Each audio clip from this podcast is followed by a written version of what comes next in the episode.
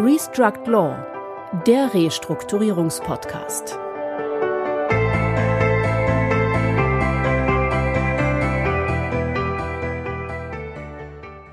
Herzlich willkommen, liebe Zuhörerinnen und Zuhörer, zu unserem Podcast Restruct Law, dem Restrukturierungspodcast. Mein Name ist Christian Heinze.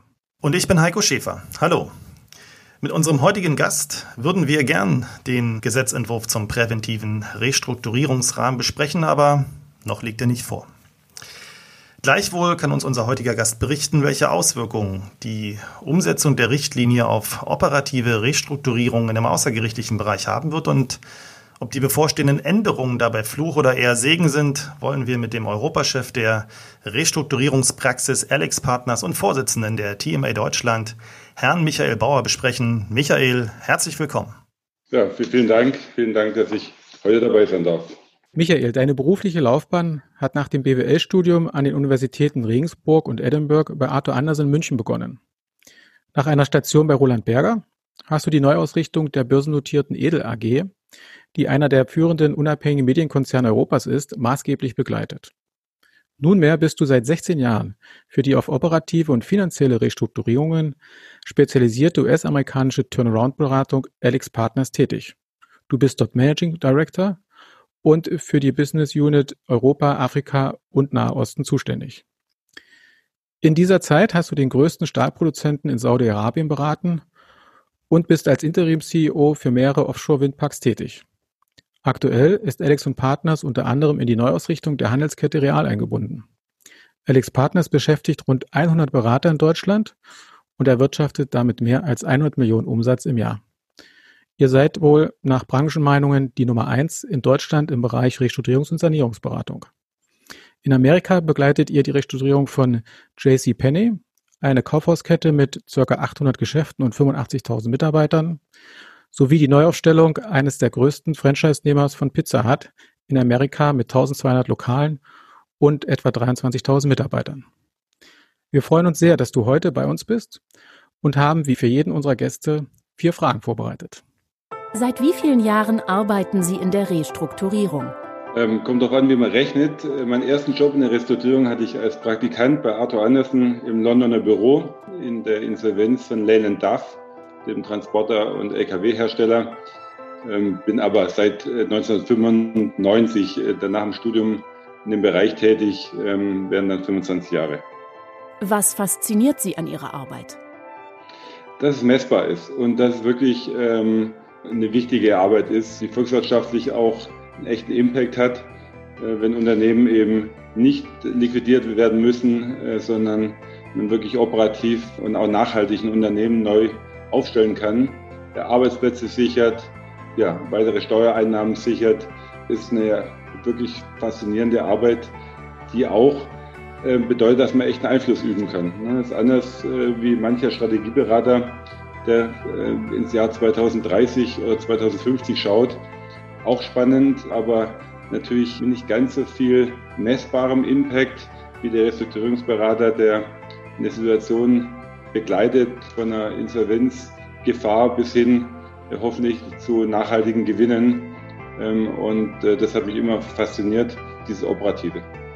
Auf welchen Erfolg sind Sie besonders stolz? Ach, stolz weniger, aber was wirklich Spaß gemacht hat, was außergewöhnlich war, war die Erfahrung bei Bart Offshore. War eine Firma, die aufgebaut worden ist, um Offshore-Windparks in der Nordsee zu bauen. Hatte das erste Offshore Projekt in der Nordsee, was umgesetzt worden ist, mit einer eigenen Windmühlenproduktion, eigenen Stützkreuzen, ähm, eigenen Rotorblättern, eigenen Schiffen. Weil es eben ein Pilotprojekt in der Nordsee war, ging da auch entsprechend viel schief. Wir, wir haben geholfen, das zu stabilisieren, sind dann gebeten worden, selber operativ die Verantwortung für das Projekt zu übernehmen und äh, haben das dann pünktlich im Oktober 2014 an die Besitzer dann, dann übergeben. Welche Entscheidung würden Sie heute anders treffen? Ach, das ein oder andere Projekt ähm, hätte ich mir vielleicht sparen können. Warum? Weil es Stakeholder hatte, die eigentlich den Erfolg gar nicht wollten und gar nicht verstanden haben, dass Sanierungsarbeit, Restrukturierungsarbeit Teamwork ist. Ja, ehrlich gesagt würde ich gar keine Entscheidung äh, heute anders treffen, auch äh, der eine oder andere Misserfolg, den man logischerweise als Sanierungsberater hat in so einer längeren Karriere, der hilft da wieder äh, praktisch sich weiterzuentwickeln und aus den Fehlern lernt man. Aber überwiegend war es natürlich erfolgreich bis jetzt, sonst wäre ich vielleicht auch nicht hier und heute bei euch. Von dem her ist alles ein langer Karriereweg, der der einen oder anderen Herausforderung auch dann zurechtkommen muss. Michael, eine Frage vorab an dich als Vorsitzende der TMA Deutschland. Für unsere Hörerinnen und Hörer zur Erklärung. Die Abkürzung TMA steht für die Bezeichnung Turnaround Management Association. Und dazu die Frage, hast du gegebenenfalls neue Informationen über den Stand des Gesetzesentwurfs für den präventiven Restrukturierungsrahmen? Ähm, nein, also wir haben, äh, oder einzelne Mitglieder von uns sind äh, sehr nah äh, praktisch an den Organen dran, die diese Richtlinie dann entwerfen und den Gesetzesentwurf entwerfen. Also da ist schon so, dass äh, praktisch operative Sanierungsberater, aber viel wichtiger eigentlich operative Restrukturierungsanwälte damit eingebunden werden, aber nicht offiziell als TMA, sondern das sind wirklich einzelne Individuen, die in der TMA aktiv sind. Und deswegen haben wir eigentlich offiziell auch nicht mehr Informationen wie alle anderen. Wir haben aber im Juni damals eine Stellungnahme als TMA ja abgegeben und äh, die, die steht bis heute. Also die ist eigentlich unverändert. Michael, das Restrukturierungsverfahren wird ja tatsächlich mit Spannung erwartet. Und welche Rolle wird aber das Verfahren für Alex Partners dahingehend zukünftig spielen? Und vor allen Dingen, wie wichtig ist das tatsächlich für euer Beratungsspektrum? Ähm, für uns ist es weniger wichtig wie für die Kunden und für die Unternehmen selber, die, die praktisch in schwierige Gewässer kommen. Es ist eine Möglichkeit, den Werkzeugkasten äh, nochmal aufzumachen und äh, mit anderen Werkzeugen frühzeitig Veränderungen in einem Unternehmen ähm, durchzusetzen, die, die dann eben eine nachhaltige Existenz dann erlauben. Also für uns ist es wirklich nur eine Erweiterung äh, der Restaurierungsmöglichkeiten oder des Werkzeugkastens. In Deutschland ist es so, dass wir vor allem außerhalb der Insolvenz arbeiten. Das heißt, wenn ein Unternehmen einmal Insolvenz anmeldet, ist ja so, dass dann namhafte Insolvenzverwalter meistens das dann übernehmen und wir zum Teil noch Arbeiten für diese Insolvenzarbeiter dann, dann machen können, aber den Lead, die Verantwortung eigentlich äh, für die Sanierung dann abgeben.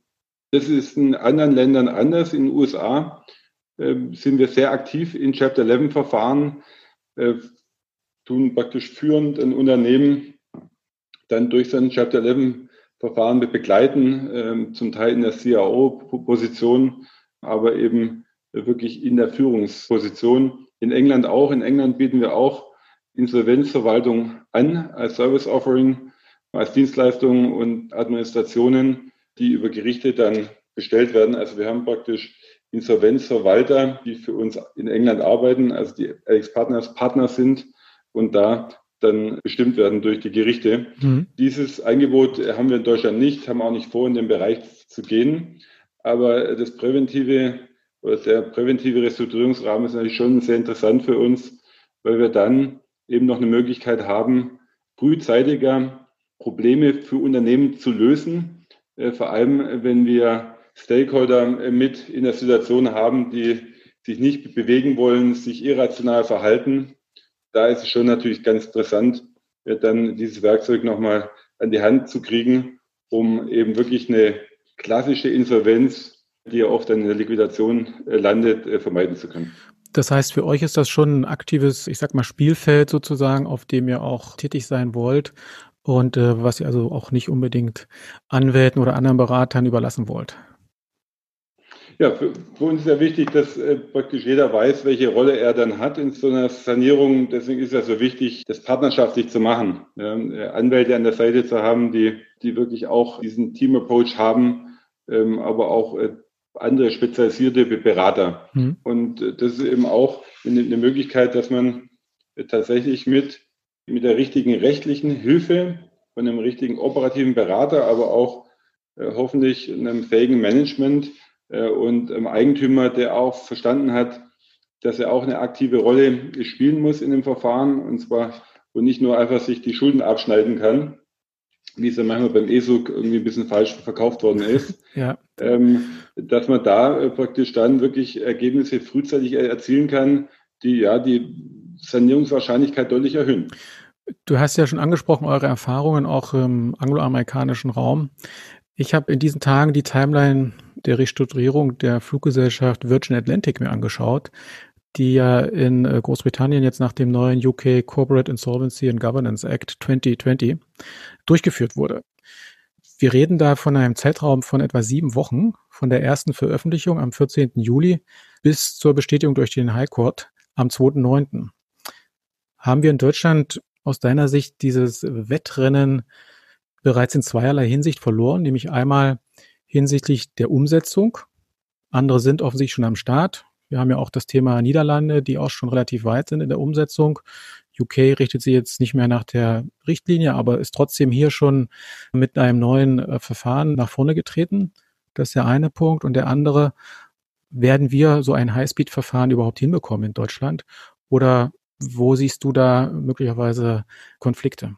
Ich finde es erstmal gut, dass überhaupt dieses präventive Restrukturierungsverfahren äh, da jetzt in Angriff genommen wird, durch die EU natürlich auch äh, getriggert. Aber ich, ich denke mir, dass da auf jeden Fall ein Platz ist, äh, auch im deutschen Insolvenzrahmen, den wir haben. Ähm, die Geschwindigkeit ist schon immer beeindruckend. In den anderen Ländern übrigens ist damals die, das Chapter 11 Verfahren von, äh, von General Motors war ja auch ein Rekordverfahren, wo man eigentlich im Pre-Pack alles vorbereitet hatte.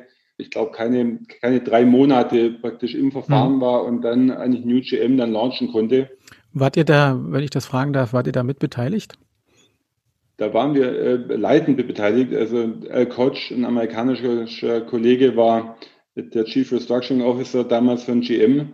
Und äh, wir waren da ja sehr intensiv beteiligt. Ja. Äh, global, äh, wahrscheinlich kein Geheimnis, das, das größte äh, Mandat, das wir jeweils hatten, auch finanziell äh, in unserer fast 40-jährigen Firmengeschichte. Aber um, um, das ging es mir jetzt weniger. Ich glaube, dass die Geschwindigkeit absolut äh, helfen kann. Aber man muss ja trotzdem, man darf ja keinen stehen lassen. Also wenn das Verfahren praktisch so gestaltet wird, dass eine Partei sich da praktisch benachteiligt fühlt, dann hat sie auch keine Chance. Ja. Das ist ja wie wenn ich praktisch, das war ja beim, beim ESUG so, so ein bisschen, wenn ich das überspitzt äh, immer dann erkläre, sage ich immer, ja, der Eigentümer äh, wurde dann von seinem Wald- und Wiesen Rechtsanwalt äh, irgendwo in der, der fränkischen Schweiz dann beraten, hat gesagt, du, du hast zu viel Schulden, aber da gibt es ein tolles Verfahren und wir können dann praktisch deine Bankschulden halbieren und du machst einfach weiter. Und dann haben das eh so, sind da reingefahren und deswegen haben die Gläubiger irgendwann mal mit einer sehr hohen Quote praktisch dann eben das abgelehnt, äh, praktisch äh, den Vorschlag. Und, äh, und deswegen bringt die Geschwindigkeit nichts, wenn man nicht die Möglichkeit hat, alle wesentlichen Stakeholder auch mit abzuholen und dann auch ein Ergebnis zu erreichen, was in dem Rahmen äh, dann wirklich äh, akzeptabel ist für alle Parteien und auch vielleicht auch den wirtschaftlichen Gegebenheiten dann entspricht. Also nur Schnelligkeit ist es nicht. Ähm, ich würde noch mal so ein bisschen auf das Thema zurückkommen. Virgin Atlantic, da haben wir ja gesehen, dass die Umsetzungsberatung beziehungsweise die Ansprache der wesentlichen Stakeholder, die du jetzt ja auch schon thematisiert hattest, sechs Wochen bevor das Gesetz überhaupt in Kraft getreten ist, äh, schon begonnen hatte. Muss man daraus schlussfolgern, dass bei Alex und Partners schon diese Option der außergerichtlichen Restrukturierung nach diesen neuen Möglichkeiten, die jetzt irgendwann kommen werden, schon mit äh, sozusagen in der Beratungspalette integriert ist, dass da schon die Mandanten bei euch stehen und sagen, was haben wir dort für Möglichkeiten, was können wir jetzt schon vorbereiten? Ich finde, das gehört ja zur Aufgabe von jedem namhaften Restrukturierungsberater, wirklich äh, alle äh, Möglichkeiten zu kennen ähm, und auch, wenn die gerade noch in der Mache sind, das entsprechend dann vorzubereiten und eben den Mandanten äh, richtig zu beraten, das beste Werkzeug dann zu finden für die Situation. Also diese Vorbereitung ist eigentlich viel entscheidender, wie jetzt, ob das dann nachher zwei Wochen oder vier Wochen praktisch im Verfahren ist. Es muss aber professionell durchdacht sein, es muss perfekt vorbereitet sein, weil praktisch der wichtigste Schnittpunkt ist dann aus dem Verfahren wieder rauszukommen. Ja? Also die Newco oder die äh, praktisch Mandant neu dann, äh, dann zu launchen. mit der ganzen Veränderung, mit weniger Gewicht an vielen Stellen, sodass der Mandant dann wirklich auch nachhaltig den Unternehmenswert wieder generieren kann, der notwendig ist, um alle Gläubiger dann äh, zufriedenzustellen. Das wird ja manchmal vergessen, dass praktisch die Sanierung selber praktisch den Wert bestimmt, der nachher zu verteilen ist. Der echte Wert für alle Beteiligten liegt natürlich an einer erfolgreichen Sanierung, sodass der Unternehmenswert entsprechend nach oben geht. Und dann kann man den auch aufteilen zwischen Equity und Debt. Wenn der Unternehmenswert null ist, dann braucht man auch nicht anfangen, das aufzuteilen. Nun sind gerade konzernverbundene Unternehmen häufig Gegenstand von Restrukturierung und auch Insolvenzen. Brandaktuelles Beispiel ist die Friseurkette Clear, die sich im Schutzschirmverfahren befindet. Und Konzernsituationen stellen die Akteure ja insbesondere auch die Berater vor hochkomplexe Herausforderungen. Warum ist aus deiner Sicht die Restrukturierung und vielleicht auch die Insolvenz in Konzernsituationen besonders anspruchsvoll? Ja, eben durch die Konzernbeziehungen. Ja. Also äh, dieses ein bisschen, an welchem Faden ziehe ich und was bewegt sich dann in meinem Puppenspiel, das ist eigentlich die wichtigste Aufgabe und die wird oft unterschätzt. Und oft wird dann einfach zu pragmatisch Veränderungen herbeigeführt und man unterschätzt dann, was es praktisch für den Rest des Konzerns bedeutet. Also das ist schon dann nah am Herzen oft. Und ja, bedarf eigentlich auch eines ganz eigenen Know-hows und der ganz eigenen ja, Qualität von den Beratungen, äh, sowohl bei den Anwälten wie auch bei den operativen Beratern. Genau, man darf ja nicht bei dem, sage ich mal, auf dieser eindimensionalen Ebene stehen bleiben als Berater, aus welcher Profession da man auch immer kommt, sondern man muss ja immer auch, sage ich mal, über den eigenen Tellerrand hinausschauen und gucken, was bedeutet das jetzt eigentlich, wenn ich juristisch, sage ich mal, Themen, Verträge beende etc. Was hat das eigentlich betriebswirtschaftlich für Auswirkungen? Und du hattest ja auch angesprochen, dieses Zusammenspiel zwischen den verschiedenen Professionen ist dann natürlich, glaube ich, noch entscheidender, gerade in solchen Konzernsituationen, als wenn ich da vielleicht ein recht überschaubares, kleines, mittelständisches Unternehmen habe. Ja. Und, und im Übrigen sind da auch die, die Geschäftsführer und Vorstände in größter Gefahr, weil es natürlich ganz schnell in dieses Upstream Financing geht und, und viele rechtliche Themen da wirklich eine Rolle spielen, auch für die Haftungssituation der Geschäftsführung oder des Vorstandes. Also auch da rate ich immer, gute Anwälte mit an der Seite zu haben, Anwälte, die wirklich für die Geschäftsführer dann selber arbeiten und äh, sauber dokumentieren, dass sich da alle Gedanken gemacht worden sind und dass man die Situation professionell eingeschätzt hat. Und falls dann Fehler passiert, dass es eben nicht fahrlässig war und schon mal gar nicht willkürlich, sondern eben wirklich aus einer Situation raus entstanden ist, die nicht so nicht einzuschätzen war. Das ist ja ein ganz um äh, die Risiken zu minimieren. Das ist ja ein ganz wichtiges Thema, was äh, gerne auch mal übersehen wird, dass ja in so einem Konglomerat von ganz verschiedenen Themen nicht alle Interessen gleich laufen. Es wird auch gerne mal übersehen, sage ich mal, ähm, und der ein oder andere befindet sich dann auf Beraterseite relativ schnell in einem mehr oder weniger großen Interessenkonflikt.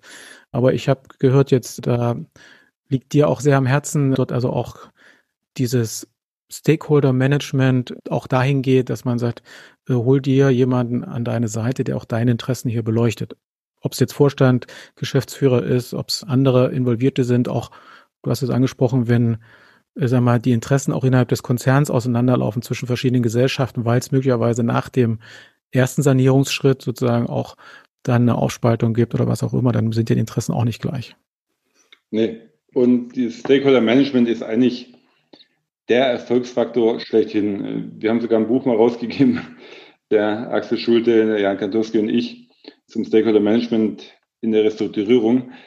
Aber es ist wirklich so, dass man einmal die Situation jeden, jedes Stakeholders kennen muss, aber zum Zweiten auch wirklich äh, die Kommunikation aufrechterhalten muss und verstehen muss, für wen man auch arbeitet. Am Ende des Tages arbeiten wir meistens, es gibt unterschiedliche Rollen, aber als operativer Restrukturierungsberater arbeiten wir für das Unternehmen. Das heißt, wir müssen die beste Lösung für das Unternehmen finden die können wir aber nur finden, wenn wir alle Stakeholder abholen und Lösungen präsentieren, die, auch wenn manchmal zähneknirschend, aber von den wesentlichen Stakeholdern akzeptiert werden. Äh, und da können wir nicht praktisch den einen außen vor lassen oder nur, weil wir irgendwie uns dem Eigentümer mehr verantwortlich fühlen, weil der uns zuerst angerufen hat oder der Bank verantwortlich fühlen oder den Bankenkreis, die uns vielleicht dann rein empfohlen haben, können wir praktisch nicht willkürlich handeln. Wir müssen, die Aufgabe ist es wirklich, alle professionell zu behandeln und Lösungen zu erarbeiten, die dann von allen akzeptiert und abgesegnet werden. Der präventive Restrukturierungsrahmen wird ja dafür eine wahrscheinlich eine spezielle Position vorsehen, nämlich den Restrukturierungsbeauftragten, der genau das, sage ich mal, in einer gewissen unabhängigen Position dann auch sicherstellen soll. Meinst du, dass der überhaupt erforderlich ist? Und wenn ja, welche Situation hast du da vor deinem inneren Auge? Ich glaube, dass eine wichtige Position ist, weil, ähm, weil es eben oft so ist, dass egal ob im Mittelstand oder auch bei den Konzernen, da eben diese Restrukturierung Kompetenz im Management nicht vorhanden ist. Wir kommen aus einer Phase von fast zehn Jahren Wachstum. Da ist eine richtige Manager-Generation eigentlich verloren gegangen, die wirklich diese Restrukturierungserfahrung hat. Und ich denke mir, dass für alle Beteiligten dessen Mehrwert bietet, da praktisch die Kompetenz äh, mit im Unternehmen zu haben. Äh, wie das ausgeprägt ist, das hängt auch ein bisschen auch von der Situation ab. Wenn es praktisch nur darum geht, dass ich zwei Großverträge habe, äh, die eben nachverhandelt werden müssen und ich das Verfahren dann da, da verwende, ist wahrscheinlich ein anderer Typ Restrukturierungsberater gefordert, wie wenn ich ein reines Bankschuldenthema habe oder wenn ich wirklich eine operative Sanierung angehen muss, also wenn praktisch Teil der Lösung äh, wirklich ganz stark im operativen Turnaround liegt. Also ich glaube, da gibt es nicht die eine Antwort, mhm. ähm, aber ich denke schon, dass es eher eine betriebswirtschaftliche Aufgabe ist am Ende des Tages wie eine legale Aufgabe und dass auch da wieder natürlich zu Teamarbeit kommen wird, weil es wird natürlich keine Situation geben, wo das Unternehmen nicht durch einen entsprechenden erfahrenen Restrukturierungsanwalt beraten wird und ähm, natürlich werden alle anderen Stakeholder auch sich entsprechende Rechtsberater holen, die da Erfahrung in dem Bereich haben. Aber nochmal, ich habe mein ganzes Leben lang dafür gekämpft, dass man sich viel mehr fokussiert auf den Unternehmenswert, wie man den Unternehmenswert schaffen kann, welche Voraussetzungen da erfüllt werden müssen, um dann praktisch mit einem größeren Unternehmenswert auch die Möglichkeit zu haben, alle Stakeholder zufriedenzustellen. Und von außen beobachte ich oft, dass eben es zu stark praktisch die jetzige Situation nimmt, eigentlich so diese, dieses Potenzial nach vorne gar nicht so eingegangen wird und man dann eigentlich das Konzept des Unternehmens nimmt, ja, was so von halb erfahrenen Restaurierungsmanagern dann erstellt worden ist. Dann macht jemand ein Gutachten drauf, 15 Seiten äh, Voraussetzungen, die erfüllt werden müssen und, und, und Risiken und und dann, ja, dann einigen sich alle und man, man macht weiter wie davor und zwei Jahre später sind alle enttäuscht. Das heißt, also, das heißt für dich. Der Wert liegt schon in der operativen Restrukturierung und da, dafür stehen wir eigentlich als Firma auch. Das heißt eigentlich die Diskussion sozusagen um dieses Sanierungskonzept, was da vorgelegt wird, was du jetzt gerade angesprochen hast, kommt dir oftmals zu kurz? Oder ist sie vielleicht auch äh, viel zu verrechtlich zwischenzeitlich? Mir kommt sie oft zu kurz und sie ist ein bisschen verrechtlicht worden, liegt natürlich auch daran, dass die EU-Organe natürlich den Banken auch wirklich äh, der, das Leben schwer gemacht haben äh, und wirklich ganz stark natürlich auf die Dokumentation achten und Banken da natürlich einen riesen Aufwand betreiben müssen, um da konform zu sein in der Dokumentation, auch in den Entscheidungswegen. Also von dem her hat praktisch die Qualität der Gutachten und die genaue Beschreibung und, und wie jeder Satz, der da zitiert ist, einen enormen Wert gehabt. Aber das ist für mich Werkzeug, um das Unternehmen dann operativ zu sanieren. Aber der Unternehmenswert wird dann nicht geschaffen in der Umsetzung eines Sanierungskonzeptes, der, der Geschwindigkeit der Umsetzung und natürlich auch äh, dann, ja, am Ende des Tages äh, ist es nicht nur Kostensenkung, sondern natürlich auch Weiterentwicklung auf der Umsatzseite, äh, um da diesen Wert schaffen zu können. Aber es ist ganz klar, der Wert für alle Stakeholder wird immer, egal ob das auch aus Betriebsratssicht, der, der Wert entsteht immer dann, wenn ich was Neues schaffen kann, was nachhaltig am Markt erfolgreich sein kann, was wieder in eine Wachstumsphase gehen kann und positive Ergebnisse ablaufen können. Michael, du hast den Mehrwert für die Gläubiger ja soeben angesprochen. Gerade in Konzernsituationen stellt sich ja oftmals schon zu Beginn die Frage, welcher Weg gegebenenfalls für den gesamten Konzern in der Restrukturierung einzuschlagen ist. Mit anderen Worten, Kann es also gelingen, möglichst viele Tochtergesellschaften und auch Enkelgesellschaften zusammenzuhalten und hierdurch immer noch das beste Ergebnis für die Gläubiger zu erzielen? Und auch gerade im Rahmen einer Vorfeldberatung ist dieser Punkt nach unserer Erfahrung jedenfalls sehr wichtig, insbesondere solange noch die Konzernleitungsmacht besteht. Vor allen Dingen in dieser Phase tauchen eine Vielzahl von Problemstellungen auf. Beispielhaft sind hier zum einen das Cash-Pooling, Haftungsverbünde und vielleicht auch die umsatzsteuerliche Organschaft zu nennen, die dann zusammengenommen insgesamt den, ja, sozusagen den Dominoeffekt auslösen.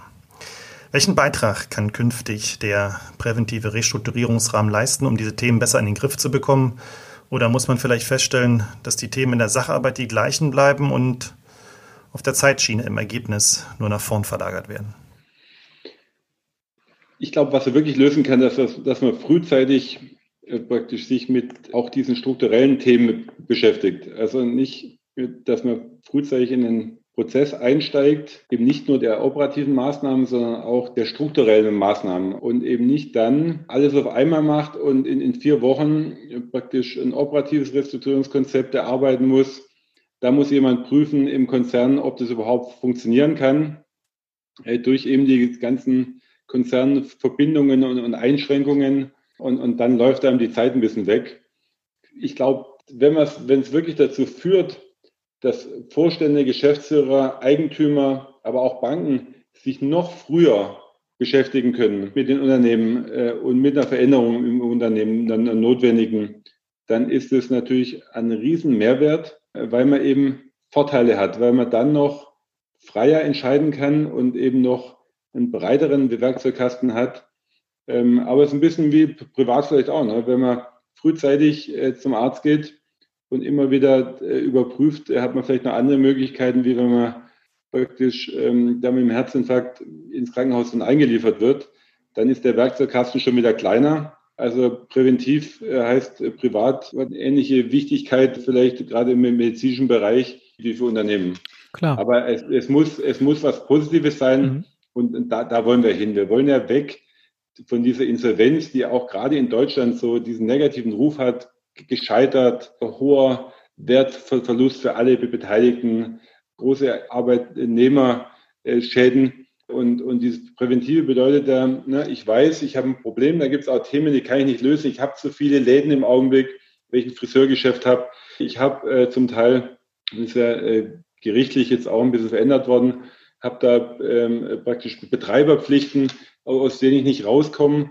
Und dann ist natürlich gerade bei diesen Fällen sind so präventive Verfahren ein absoluter Mehrwert und deswegen freue ich mich auch, dass es hoffentlich bald eingeführt wird. Das hoffen wir auch. Ich würde ganz gerne noch mal kurz auf die von dir angesprochenen Konzepte und Sanierungsstrategien äh, zurückkommen wollen.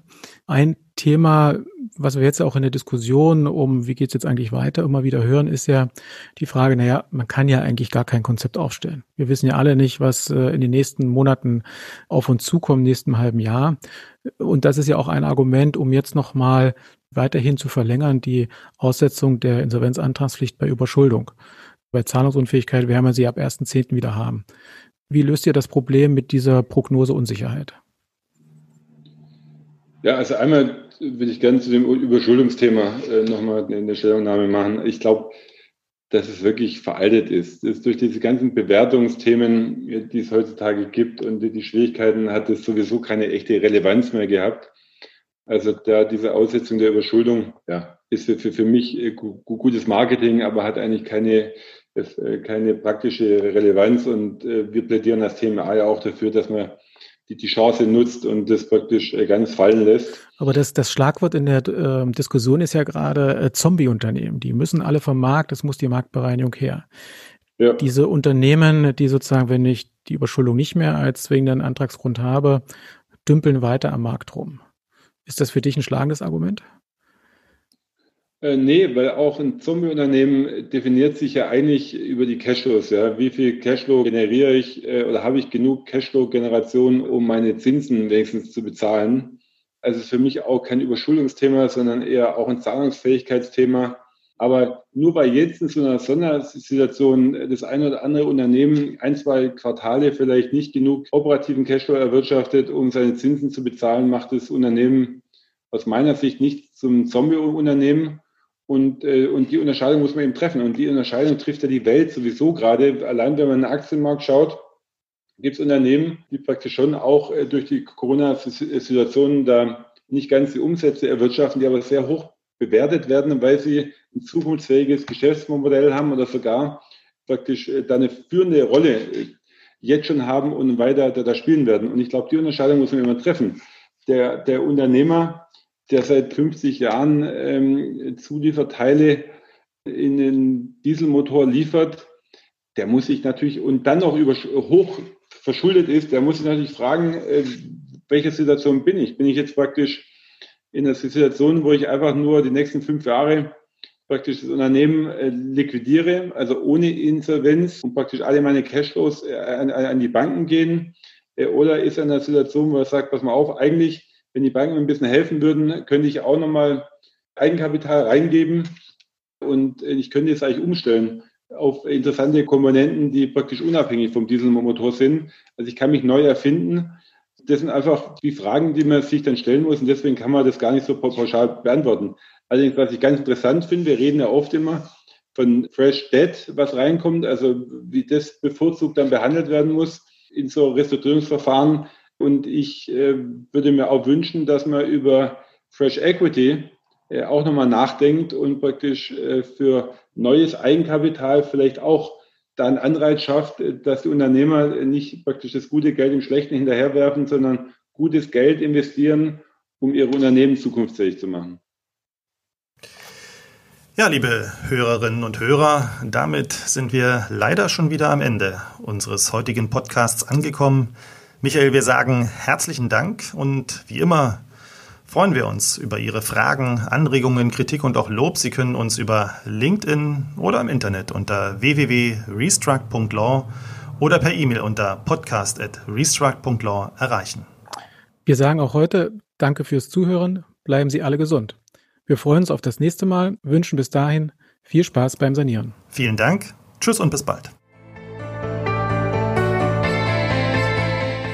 Restruct Law der Restrukturierungspodcast von Dr. Christian Heinze und Heiko Schäfer.